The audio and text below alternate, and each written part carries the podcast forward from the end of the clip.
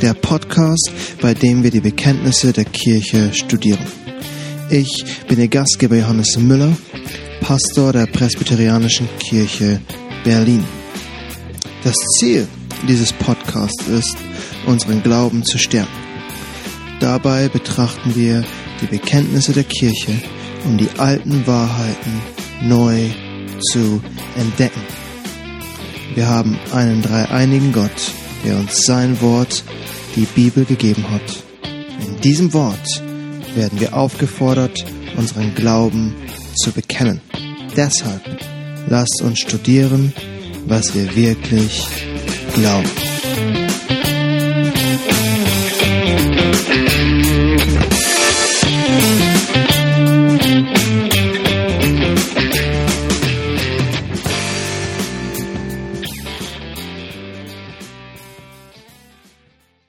In dem Brief an die Römer schreibt Paulus in Kapitel 8, Vers 11, Wenn aber der Geist dessen, der Jesus aus den Toten auferweckt hat, in euch wohnt, so wird derselbe, der Christus aus den Toten auferweckt hat, auch eure sterblichen Leiber lebendig machen durch seinen Geist, der in euch wohnt.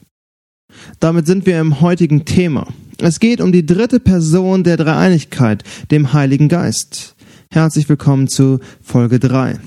Heute kommen wir zum ersten ökumenischen Bekenntnis. Die vier ökumenischen Bekenntnisse werden von den meisten Kirchen weltweit anerkannt. Heute beschäftigen wir uns mit dem Niceno Constantinopolitanum. Ich weiß, ich weiß, das ist ein Zungenbrecher. Doch der Name ist berechtigt. Das Bekenntnis wurde 381 auf dem Konzil in Konstantinopel geschrieben. Das ist das, das heutige Istanbul. Dabei wurde größtenteils das Bekenntnis von Nicea beibehalten. Es gab nur wenige Änderungen und deshalb nennt man es eben Niceno Constantinopolitanum. Die Änderungen, die es gab, waren wichtig. In Nicea hatte man sich mit Christus beschäftigt. Wir hatten in der letzten Folge gesehen, dass es um die Wesensgleichheit mit dem Vater geht. Christus ist eins mit Gott. Er ist Gott. Wir sagen eben, er ist die zweite Person der Gottheit oder der Dreieinigkeit. Doch damit waren nicht alle Probleme gelöst. Das nizänische Bekenntnis ist damit zufrieden zu sagen, dass man an den Heiligen Geist glaubt. Doch im Laufe der Jahre hat man gemerkt, dass das ein oder andere noch geklärt werden muss. Vor allem musste man klären, wer der Heilige Geist ist. Und so wie es verschiedene Theorien zu Christus gab, so gab es verschiedene Theorien zum Heiligen Geist. Die verschiedenen Theologen hatten verschiedene Ansätze gehabt, um den Heiligen Geist zu beschreiben. Und genau aus diesem Grund ist gerade das Konzil von Konstantinopel und das entstandene Bekenntnis wichtig. Denn es fällt vielen Christen heute noch schwer klar zu sagen, wer der Heilige Geist ist. Konstantinopel hat nicht alles geklärt, doch es wurde ein wichtiger Meilenstein gelegt. Nicäa hat eine klare Christologie definiert. Konstantinopel hat eine klare Pneumatologie definiert. Pneumatologie ist die Lehre über den Heiligen Geist. Pneuma bedeutet Geist. Diese Lehre werden wir gleich betrachten. Ich werde diesmal das ganze Bekenntnis lesen. Danach werden wir uns mit dem dritten Abschnitt beschäftigen. Der erste Abschnitt spricht über Gott den Vater, der zweite über Gott den Sohn und der dritte dann über Gott den Heiligen Geist. Wie auch beim letzten Mal könnt ihr das gesamte Bekenntnis in den Notizen zum Podcast nachlesen. Das Bekenntnis lautet wie folgt.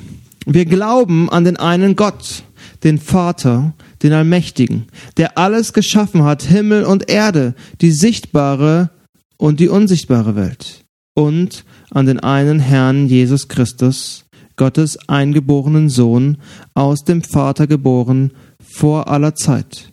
Gott von Gott, Licht vom Licht, wahrer Gott vom wahren Gott, gezeugt, nicht geschaffen. Eines Wesens mit dem Vater. Durch ihn ist alles geschaffen. Für uns Menschen und zu unserem Heil ist er vom Himmel gekommen hat Fleisch angenommen durch den Heiligen Geist von der Jungfrau Maria und ist Mensch geworden. Er wurde für uns gekreuzigt unter Pontius Pilatus, hat gelitten und ist begraben worden, ist am dritten Tage auferstanden nach der Schrift und aufgefahren in den Himmel. Er sitzt zu Rechten des Vaters und wird wiederkommen in Herrlichkeit zu richten die Lebenden und die Toten. Seiner Herrschaft wird kein Ende sein. Wir glauben, an den Heiligen Geist, der Herr ist und lebendig macht, der aus dem Vater und dem Sohn hervorgeht, der mit dem Vater und dem Sohn angebetet und verherrlicht wird, der gesprochen hat durch die Propheten und die eine heilige katholische und apostolische Kirche. Wir bekennen die eine Taufe zur Vergebung der Sünden. Wir erwarten die Auferstehung der Toten und das Leben der kommenden Welt. Amen. Wie schon gesagt, der größte Teil des Bekenntnisses ist im Wortlaut wie Nicea. Eine, einige wenige Stellen wurden geändert, es wurde etwas hinzugefügt, um mehr Klarheit zu schaffen. Doch was wir heute vor allem tun wollen, ist den letzten Abschnitt betrachten, der komplett überarbeitet wurde, die Frage nach dem Heiligen Geist. Wir sehen gerade im Neuen Testament, wie wichtig der Geist ist. Immer wieder wird von seinem Wirken gesprochen. Die Theologen im vierten Jahrhundert wussten auch, dass die Kirche eine klare Definition braucht. Und einige von euch werden vielleicht überrascht sein, was die weltweite Kirche von Geist Gottes glaubt und bekennt. Als erstes lesen wir, wir glauben an den Heiligen Geist, der Herr ist und lebendig macht. Und hier werden gleich zwei wichtige Dinge definiert. Als erstes, der Heilige Geist ist Herr. Das ist ein Wort, das im Neuen Testament und im Alten Testament Gott beschreibt. Genauer gesagt, Herr ist ein Titel Gottes. David schreibt im Psalm 110, der Herr sprach zu meinem Herrn, setze dich zu meiner Rechten, bis ich deine Feinde hinlege als Schemel für deine Füße. In Matthäus 22 zitiert Jesus diesen Vers, um zu zeigen, dass der Messias, also er selbst, Gott ist. Wenn das Bekenntnis jetzt sagt, dass der Geist Herr ist, lesen wir, dass der Heilige Geist Gott ist. Das ist das erste und wichtigste Bekenntnis, das wir über den Heiligen Geist machen können. Wir glauben, dass die dritte Person der Dreieinigkeit Gott ist. Das ist keine Erfindung der Kirche. Das ist die Wahrheit der Bibel. In Apostelgeschichte 5 finden wir den Bericht, wie Ananias und Sapphira die Apostel und die Kirche wegen Geld belügen. Als Petrus Ananias darauf anspricht, sagt er in Apostelgeschichte 5, Vers 3, Ananias, warum hat der Satan dein Herz erfüllt, so dass du den Heiligen Geist belogen hast? Und dann im Vers 4 lesen wir, du hast nicht Menschen belogen, sondern Gott. Das heißt, schon im Anfang der Kirche, als sie gerade mal ein paar Wochen alt war, vielleicht noch nicht einmal Wochen, hat man die Wahrheit schon geglaubt. Der Heilige Geist ist Gott. Das wird auch deutlich, wenn man Jesu Abschiedsworte im Johannesevangelium betrachtet. Johannes 14, Vers 16 liest sich, und ich will den Vater bitten, und er wird euch einen anderen Beistand geben, dass er bei euch bleibt in Ewigkeit, den Geist der Wahrheit. Das griechische Wort, das hier mit anderen, anderen Beistand übersetzt ist, bedeutet anders, aber von gleicher Qualität. Oder um die richtigen Begriffe zu nutzen, ein anderer Beistand vom gleichen Wesen. Als Jesus den Heiligen Geist versprochen hat, hat er nicht eine undefinierte Kraft versprochen, er hat eine Person, einen Beistand versprochen, der, wie er ist, also der Gott ist. Deshalb kann das Bekenntnis auch sagen, der mit dem Vater und dem Sohn angebetet und verherrlicht wird.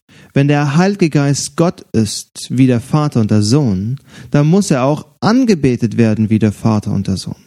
Dann muss er auch verherrlicht werden wie der Vater und der Sohn. Der kleine Westminster Katechismus definiert, Entschuldigung, die Trinität so. Es sind drei Personen in der Gottheit. Der Vater, der Sohn und der Heilige Geist. Und diese drei sind ein Gott, derselbe in Substanz, gleich in Kraft und Herrlichkeit. Substanz ist eine andere Übersetzung für Wesen. Alle drei Personen sind Gott und alle drei Personen müssen im gleichen Maß angebetet und verherrlicht werden. Natürlich finden wir im Neuen Testament eine Struktur, ein Muster, wie Gott angebetet werden will. Im Regelfall beten wir zu Gott dem Vater im Namen Christi in der Kraft des Heiligen Geistes. Denn Christus ist unser Vermittler und der Heilige Geist ist unsere Hilfe. Doch wir wollen hier in keine detaillierte Diskussion über die Trinität abrutschen, das machen wir in späteren Folgen. Das Thema heute ist auch nicht Gebet, es soll um die Definition des Heiligen Geistes im Bekenntnis von Konstantinopel gehen. Und als erstes wird also klar definiert, dass der Geist Gott ist. Dann sagt das Bekenntnis, dass der Geist lebendig macht.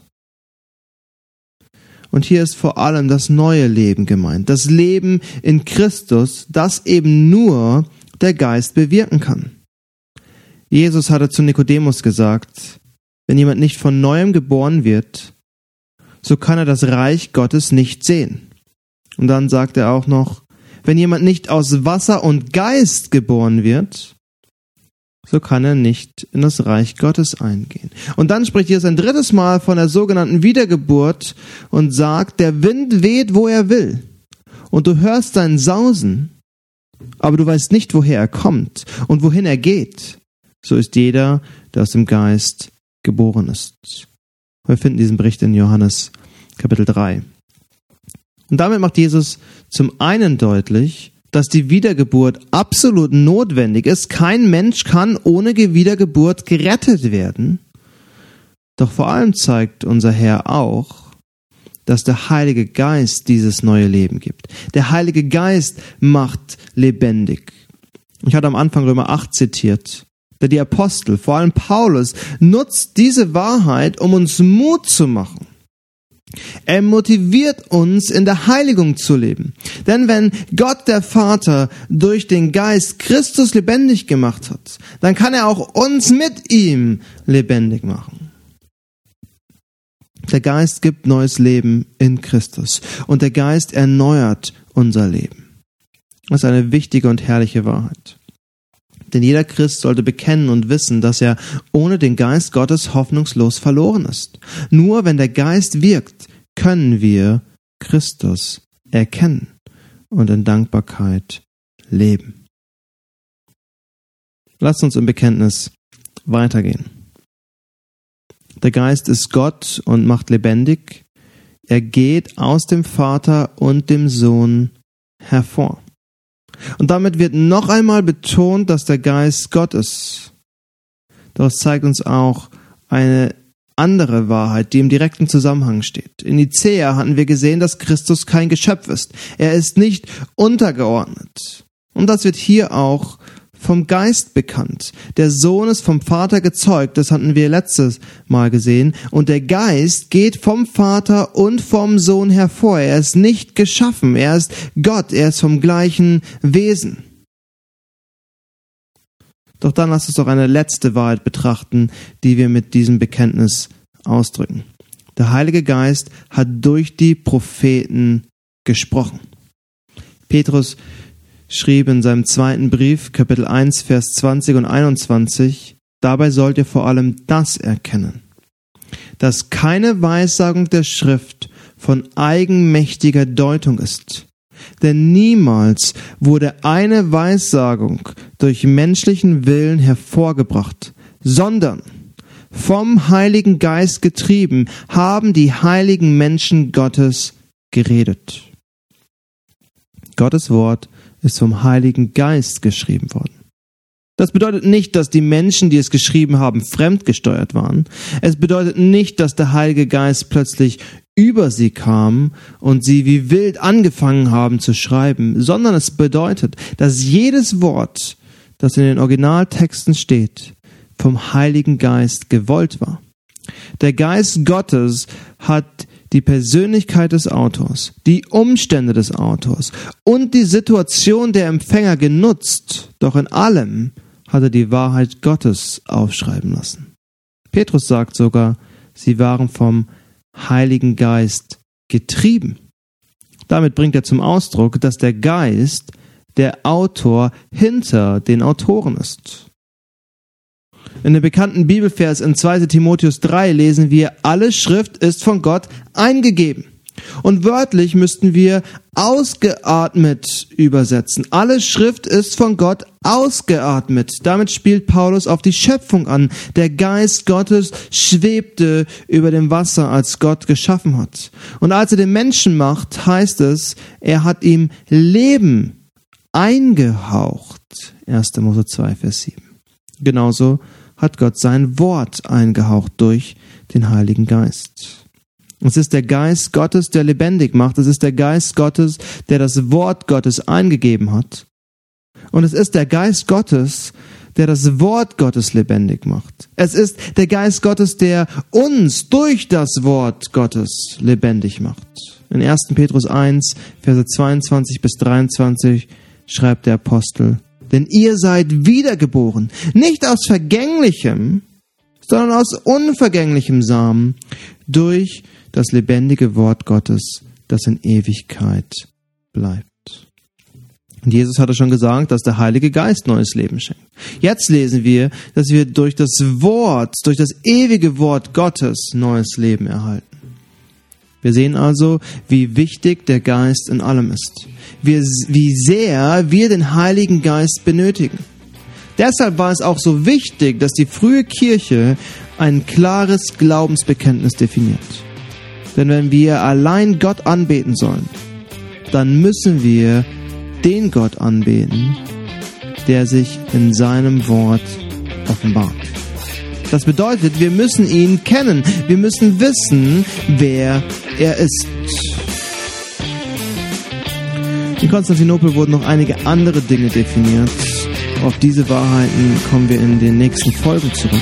Für heute haben wir genug gesehen, für heute haben wir genug gelernt und damit verabschiede ich mich und sage bis zum nächsten Mal bei Bekenntnis heute. Alte Wahrheiten neu entdeckt.